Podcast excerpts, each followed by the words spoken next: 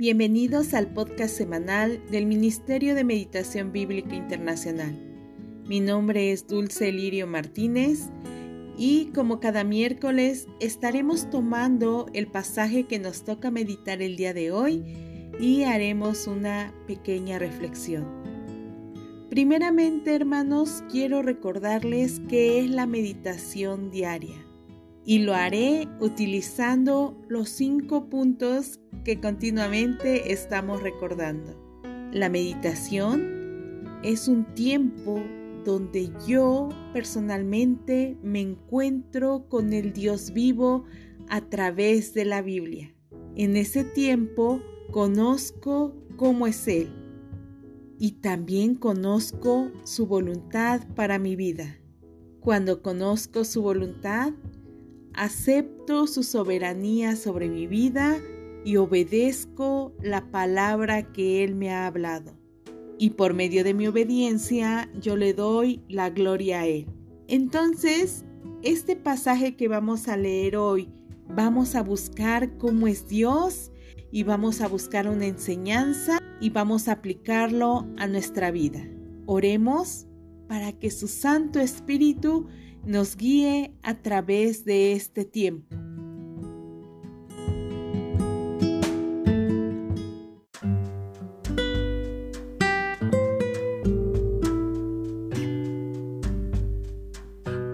Leeré este pasaje en nueva traducción viviente. Jeremías 48, 1 al 10. Este es el mensaje que se dio con relación a Moab. Esto dice el Señor de los ejércitos celestiales, Dios de Israel. ¿Qué aflicción le espera a la ciudad de Nebo? Pronto quedará en ruinas. La ciudad de Kiriataim será humillada y conquistada. La fortaleza será humillada y derribada. Ya nunca más nadie se jactará de Moab, porque en Esbón hay un complot para destruirla. Vengan, dicen, haremos que nunca más sea una nación. La ciudad de Madmena también será silenciada. La espada te seguirá allí. Oigan los gritos que vienen de Oronaim, gritos de devastación y gran destrucción. Toda Moab está destruida. Sus pequeños clamarán. Sus refugiados lloran amargamente mientras escalan las colinas de Luit gritan de terror mientras bajan la ladera de Oranaim. Huyan por su vida, escóndanse en el desierto, puesto que ustedes confiaron en sus riquezas y habilidades, serán tomados cautivos. Su dios Quemos, con sus sacerdotes y funcionarios, serán llevados a tierras distantes. Todas las ciudades serán destruidas y nadie escapará ni en las mesetas, ni en los valles, porque el Señor así lo ha dicho. Oh, si Moab tuviera alas para que volara lejos, porque sus ciudades quedarán abandonadas y nadie vivirá en ellas. Malditos los que se rehúsen a hacer el trabajo del Señor, los que retengan la espada del derramamiento de sangre.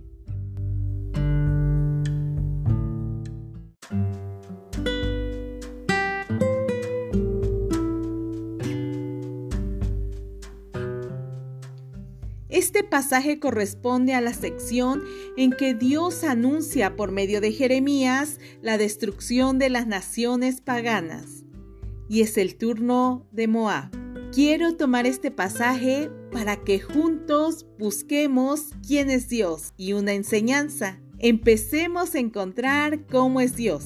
La palabra nos está narrando el juicio que Dios traerá por medio de Babilonia a Moab. Les pregunto, ¿Quién es Dios? Él es el soberano sobre toda la tierra, que castiga a las naciones y puede utilizar a otra nación igualmente pagana para ejecutar su juicio. El pasaje menciona al dios de los moabitas llamado Quemos. Esta era la deidad principal de este pueblo. Se le consideraba como dios de la guerra y de la victoria. Por eso se le ofrecían sacrificios en momentos desesperados. es decir, en alguna invasión o guerra, que incluso podrían ser ofrecidos seres humanos. Un ejemplo de esto está en Segunda de Reyes, capítulo 3, versículo 4 al 27. Usted después lo puede leer. Ahí menciona que el rey amonita, Mesa, sacrifica a su propio hijo a este ídolo. Por eso, Quemos también era la causa del juicio para este pueblo. Al destruir Dios a este ídolo, está mostrando que no es nada delante de él. Entonces conocemos por medio de esta acción que Dios es soberano sobre toda la tierra y es el único y verdadero Dios que tiene poder para derrotar, en este caso a Moab, y darle victoria, en este caso a Babilonia. ¿Cómo podremos aplicar esto a nuestras vidas?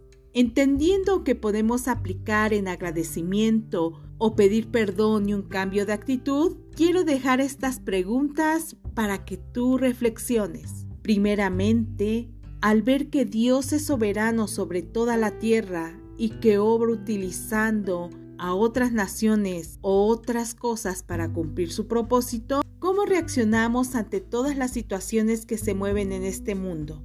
Por ejemplo, las guerras, la economía, la destrucción de la naturaleza. ¿Estamos confiados que es Dios quien está obrando detrás de esta situación para cumplir su plan? ¿O pensamos que todo esto ya está fuera de sus manos y esto causa que nos angustiemos, nos deprimamos o desconfiemos? Hermanos, un motivo de agradecimiento es que aún en medio de estas situaciones, Dios nos haya permitido estar firmes, que nos haya permitido estrechar esa relación con Él. Eso es una muestra más de su misericordia y su gracia. Por el contrario, si estamos deprimidos, angustiados y desconfiados, es necesario pedir perdón a Dios y que tengamos un cambio de actitud. En este caso, pienso que la mejor manera para cambiar nuestra perspectiva es estrechando nuestra relación con Él, conociéndole cada día más y entendiendo el plan que tiene para todos. En enseñanza quiero que veamos que Dios acusa de dos cosas a Moab. En el versículo 7, la base del juicio es que el pueblo confiaba en ellos mismos, en sus obras y sus tesoros. Esa arrogancia sería destruida juntamente con su ídolo Quemos. Y es que pensemos, hermanos, ellos le atribuían las victorias de la guerra a este ídolo, pero todo lo que tenían, lo que poseían, se lo atribuían a ellos mismos. Pensaban que lo habían logrado. ¿Esto no será acaso pensar que ellos mismos eran dioses junto con su ídolo? Hermanos, en el capítulo 44 esta misma actitud se ve reflejada en el pueblo de Judá. Jeremías le está hablando a los sobrevivientes de Jerusalén que se fueron a Egipto. Voy a leer el capítulo 44, versículo 15 y 19.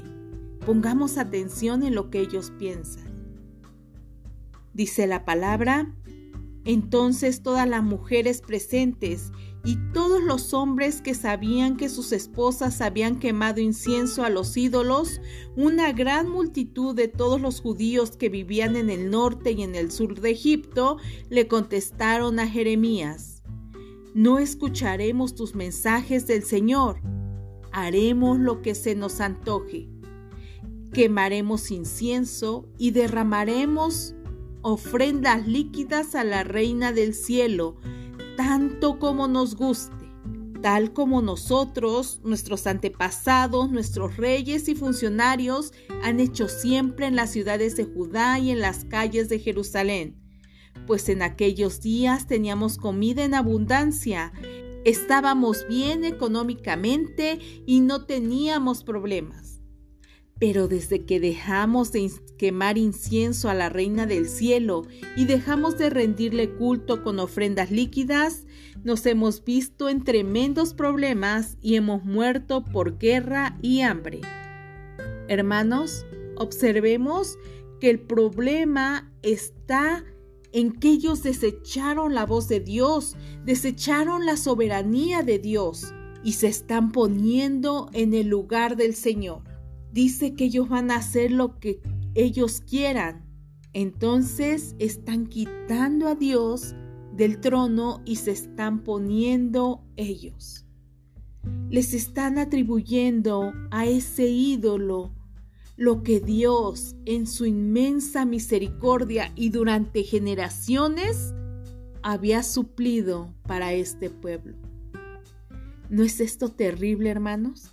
El pueblo de Dios también fue enjuiciado por su idolatría. Entonces pensemos aquí, la idolatría es desechar la soberanía de Dios y hacer nuestra propia voluntad. Este peligro también lo corremos nosotros, porque pensemos en qué hemos confiado. Puede ser que estemos confiando en nuestras propias fuerzas, ¿Acaso me he atribuido algo que solo le corresponde a Dios?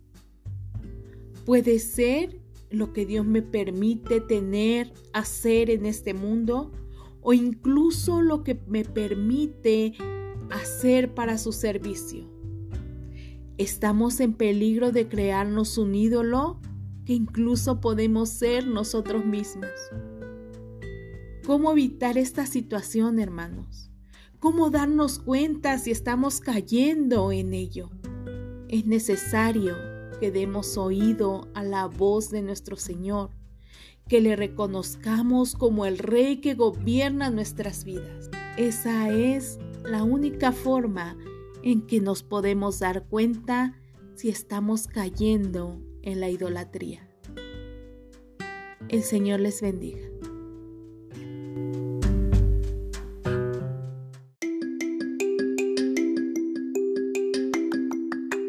Ayúdenos compartiendo este podcast con sus familiares y amigos. Y visítenos en nuestra página web www.meditacionbiblica.com, donde puede descargar el calendario de meditación de cada mes. También nos puede visitar en nuestras redes sociales y suscribirse. En Instagram nos encuentra como Meditación Bíblica en Facebook como Ministerio de Meditación Bíblica y en YouTube como Meditación Bíblica Internacional.